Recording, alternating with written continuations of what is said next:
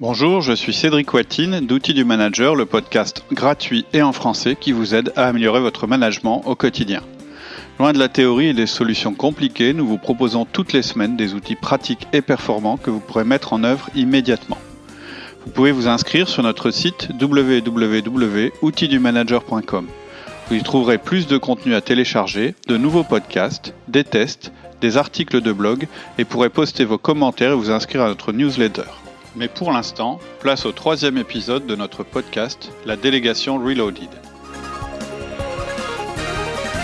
Bonjour Alexia.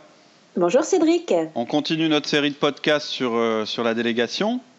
Ouais. Euh, la dernière fois, on a, on a vu euh, qu'on ne pouvait pas déléguer nos responsabilités primordiales.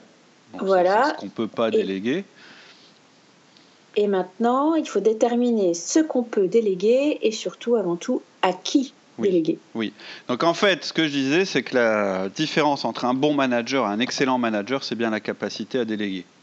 Il faut que vous ayez cet état d'esprit permanent de vous questionner sur ce que vous êtes en train de faire. Il faut euh, que vous sachiez si c'est quelque chose de nécessaire pour votre responsabilité primordiale. Et si ce n'est pas le cas, vous devez arrêter de le faire. Il y a un moment où vous Mm. devrez arrêter de le faire.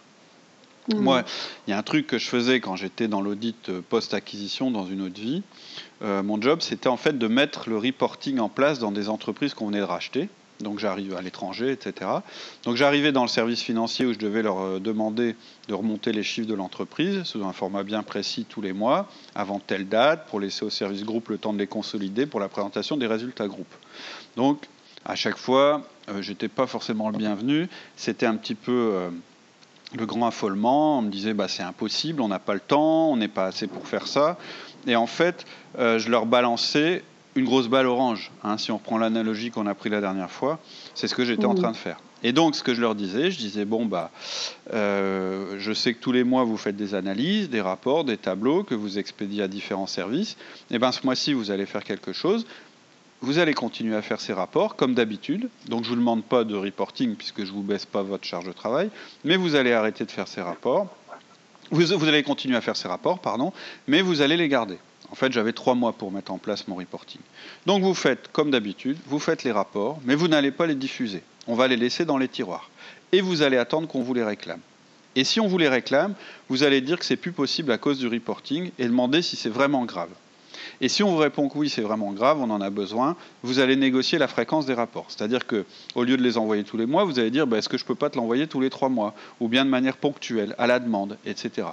Donc en fait, je leur demandais de réévaluer euh, l'intérêt du travail qu'ils faisaient euh, pour Mhm. voir si c'était vraiment un travail utile. Et ben, vous savez quoi? En général, on récupérait à peu près 50% du temps des gens. C'est dingue. Ça veut Ouais. dire que euh, il faisait ça Bah, de alors manière que ça ne servait pas. Quoi. Bah, On oui, se posait ça- plus la question de l'intérêt. Voilà, c'est ça. Et en fait, c'est assez fréquent dans l'entreprise, quand on ne revisite pas euh, le travail qui est fait, que ça se passe. Et la délégation, les choses qu'on a à faire en plus, elles servent à ça. Elles servent à pousser dehors les choses qu'on ne doit pas faire.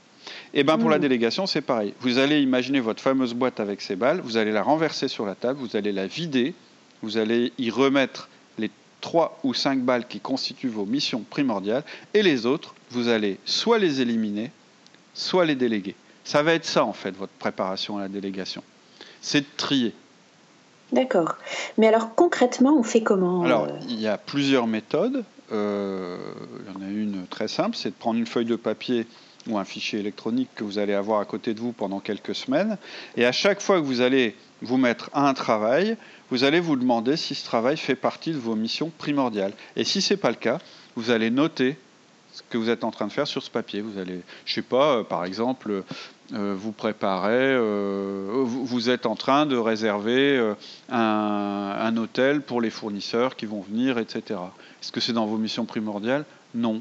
Quelqu'un d'autre pourrait le faire, par exemple une assistante commerciale, etc. Donc vous allez le noter. Et pour aller plus vite, donc ça c'est la méthode, euh, bah, il vous faut quelques semaines quand même pour accumuler un certain nombre de choses. Mais pour aller plus vite, si vous travaillez avec des listes de tâches et un agenda, vous pouvez directement aller voir l'agenda et les listes de tâches, et en particulier les listes de tâches en attente, les tâches que vous avez faites en fait ces derniers mois. À chaque fois que vous voyez une tâche qui n'a rien à voir avec vos missions primordiales, vous la notez, vous l'isolez.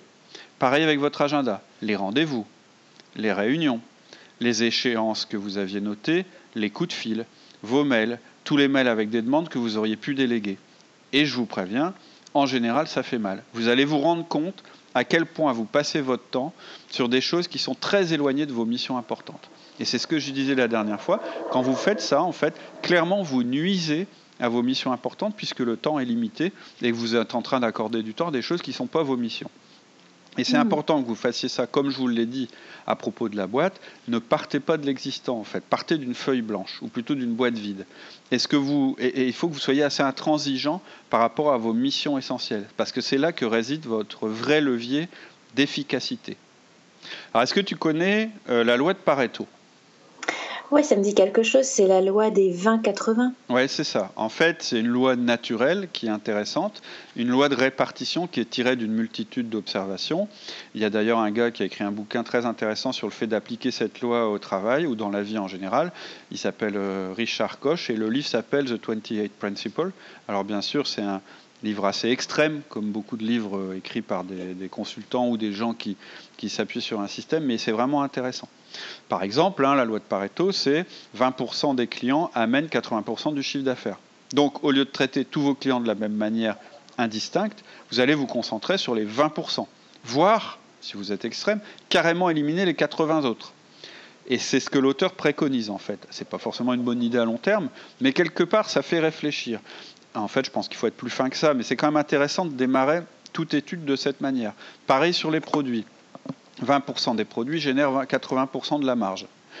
Euh, dans mes entreprises, on a appliqué ça à la qualité, par exemple. On s'est rendu compte que 80% des incidents étaient générés par 20% des causes. C'était d'ailleurs encore pire, hein, c'était 90% des incidents étaient générés par 10% des causes. L'approche traditionnelle, en fait, c'était de gérer toutes les causes. On faisait une réunion, bah, à chaque fois qu'il y a un incident, ah, bah, c'est à cause de telle chose, à cause... Et, on avait une liste de causes. On ne le pondérait pas par le nombre d'incidents que ça provoquait. Mmh. Et en fait, en fait, l'approche euh, qu'on a prise, ça n'a pas été d'éliminer tous les défauts, on a juste éliminé les 10% les plus graves, c'est-à-dire les 10% qui généraient 90% des incidents. En mmh. fait, il y avait une seule cause à, éliminer. Et ça a été très rapide. Et en faisant ça, on a divisé nos, nos incidents par 10. Ensuite, on a continué.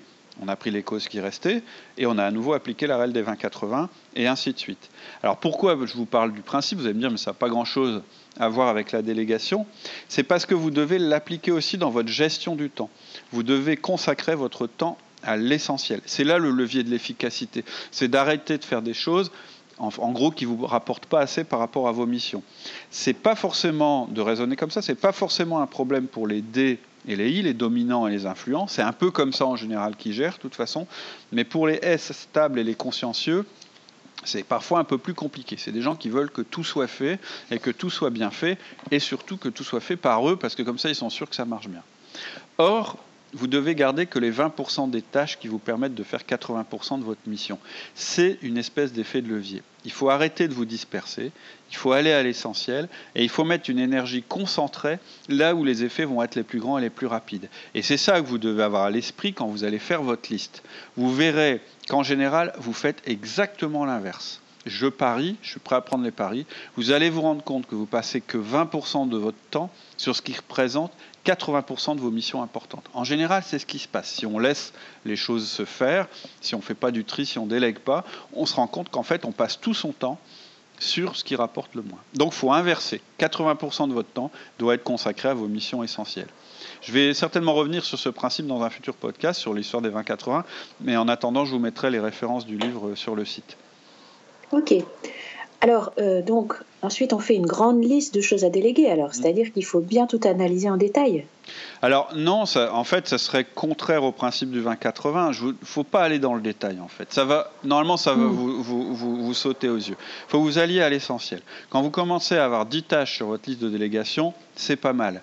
Là encore, en fait, on cherche l'efficacité, pas la perfection. Passez pas trois mois à faire la liste des choses que vous ne devez pas faire. dire.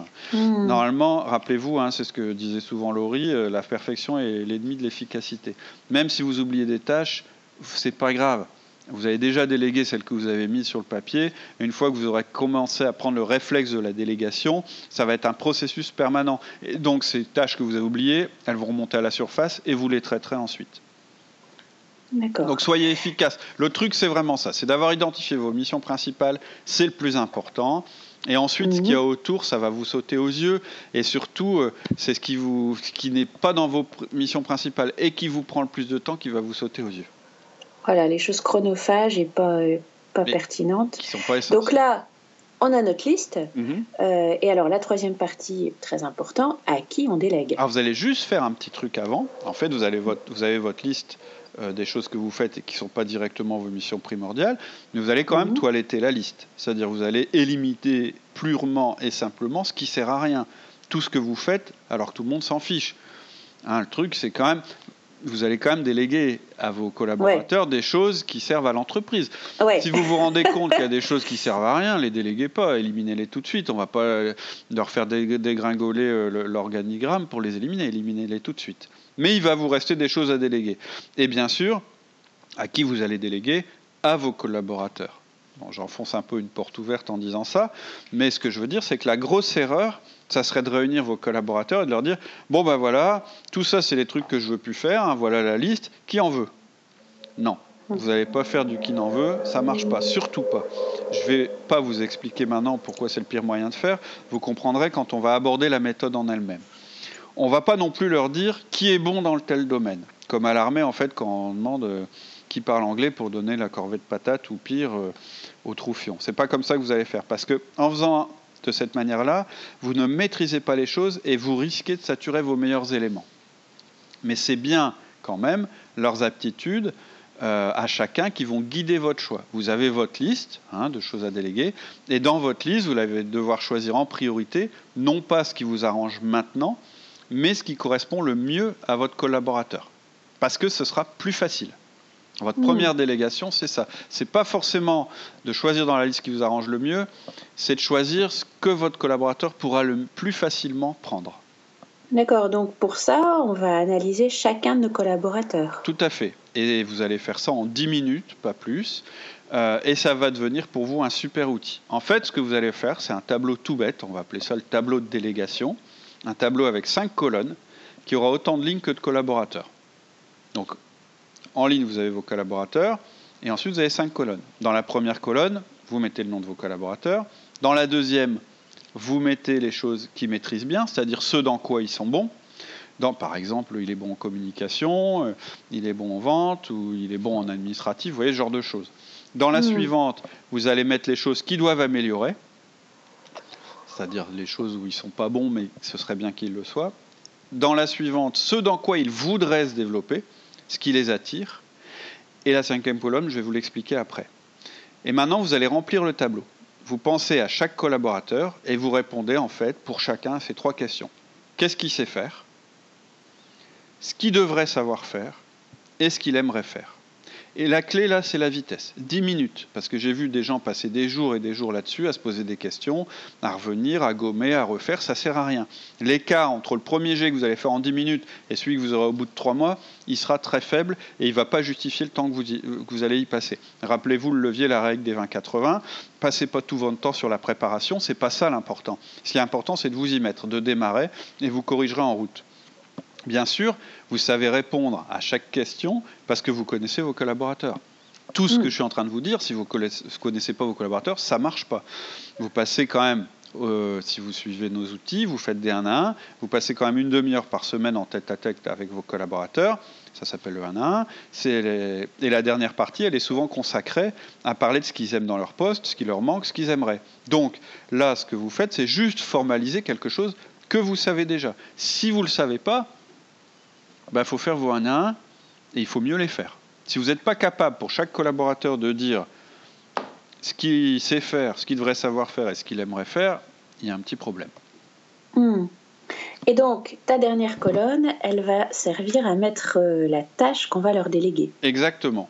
En fait, en 10 minutes, vous aurez euh, créé ce tableau. Donc, vous avez d'un côté votre liste de délégation à faire et de l'autre côté euh, ce tableau de délégation et vous allez croiser les deux. Vous allez mettre dans la cinquième colonne les tâches que vous allez déléguer à chacun. Alors comment vous allez déterminer les tâches? La priorité, ça va être d'affecter ce qui correspond à la fois à ce qu'il sait faire et à ce qu'il aime faire. Hmm. Pourquoi? Parce que c'est le plus simple et le plus facile. Vous allez démarrer une bonne habitude. Vous voulez que la première fois ce soit simple, qu'il ait envie, qu'il ait la capacité, et donc qu'il soit parfaitement dans sa zone de confort. Et vous aussi. D'ailleurs, vous allez peut-être scinder les missions, les répartir sur une ou deux personnes. Par exemple, on imagine que la mission, ce soit présenter l'analyse des ventes au comité de direction. C'est un truc que vous faites et que vous voudriez déléguer. Peut-être que Jean, il va faire la collecte des informations et l'analyse, mais que c'est Sylvia qui va faire le PowerPoint, qui va assurer la, présentation, parce que ça correspond à leur point fort. Bien sûr, c'est un exemple hein, que je vous donne. Vous scindez que si nécessaire. Parce que plus vous dispersez, plus ça va générer des frictions de communication entre les gens qui vont devoir se coordonner. Et donc, voilà, euh, ne scindez pas pour le plaisir. Hmm. Mais alors pour les tâches qu'on n'arrive pas à mettre dans le tableau? Bah, Pour le moment, vous allez continuer à les prendre en charge, mais vous allez préparer le terrain. Hmm. C'est ce qui va alimenter en fait votre coaching. On a fait un podcast sur le troisième outil du, management, du manager. Il y en a quatre. C'est ce qui va, c'est le coaching. C'est-à-dire qu'en fait, ce que vous pouvez pas déléguer, ça veut dire que votre collaborateur n'est pas prêt à le recevoir. En fait, c'est la colonne ce qu'il devrait savoir faire. Hmm. Et donc, c'est ça qui va alimenter votre, votre coaching pour qu'il ait un jour le niveau nécessaire pour que vous puissiez déléguer. Vous voyez, il y a vraiment un rapport entre chaque outil. Le 1 à 1, mm. ça vous sert à, savoir à connaître vos collaborateurs et à faire suivi de la délégation. Le coaching, ça les aide à être au niveau pour que vous puissiez leur déléguer des choses. Et puis la délégation, on est en train d'en parler. Et donc vous allez voir que ce tableau que vous avez fait en 10 minutes, il a une importance primordiale. En fait, c'est la photographie de l'état de votre équipe en termes de compétences. C'est votre guide pour le long terme. Ça vous permet de visualiser où vous voulez emmener vos collaborateurs en termes de compétences. Hmm. Si vous voulez en savoir plus sur le coaching, il faut écouter le podcast sur le, sur le coaching. Là, le tableau, on va l'utiliser que pour la délégation. D'accord. Et alors, on essaie de mettre tous les éléments de notre liste dans le tableau. Par exemple, si on a 15 euh, tâches, mhm. on essaie de répartir les 15. Non, en fait, ça, c'est mon bonus, c'est la dernière partie de Acquis délégué. Euh, vous allez démarrer seulement une tâche par collaborateur et vous allez choisir la plus simple pour lui. J'ai souligné que le plus important, si vous voulez devenir un excellent manager, c'est d'être un obsédé de la délégation. Mais vous ne pouvez pas tout déléguer d'un coup. Hein. Euh, mesurez votre enthousiasme pour l'instant. Euh, la délégation, c'est vrai que ça ne prend pas des heures, mais il faut prendre son temps. Donc limitez-vous à une tâche, une mission par collaborateur, et n'entamez aucune autre délégation tant que celle-ci n'est pas effective. On va voir dans la prochaine partie ce que ça veut dire effective. Mais c'est parfois un défaut, c'est quand on se met à déléguer, on se met à déléguer beaucoup trop de choses. Donc tout le monde doit apprendre votre collaborateur, il va être moins bon que vous au début, il va y passer du temps, et vous, vous devez aussi acquérir de la maîtrise dans le processus de délégation. Donc, démarrez soft, prenez votre temps. D'accord. Alors, dernière question, hmm. euh, si un collaborateur n'a rien dans sa cinquième case Alors ça, ça pose question. Alors, soit vous êtes un super manager et vous n'avez plus grand-chose à déléguer, euh, et c'est formidable, ou soit votre collaborateur a besoin de coaching, en fait, il n'a rien parce que vous ne le sentez pas au niveau. C'est mmh. pas mal, mais il faut quand même voir comment vous allez le positionner dans le long terme. Ça peut être que vous êtes en train de détecter un problème sur votre collaborateur ou potentiellement une occasion de lui faire du coaching. Il faut analyser un peu plus. Quand vous vous retrouvez avec ça, ça pose quand même question. Mmh. D'accord. Voilà. Donc, oui. Je vous, eh résume, ben, je vous résume les points importants, peut-être pour savoir ce que vous allez déléguer à qui. Mhm. Donc, ce qu'on a vu, c'est vous déléguez pas les grosses balles, c'est-à-dire vos missions importantes. Vous videz votre boîte et vous listez tout ce que vous ne devez pas remettre dedans.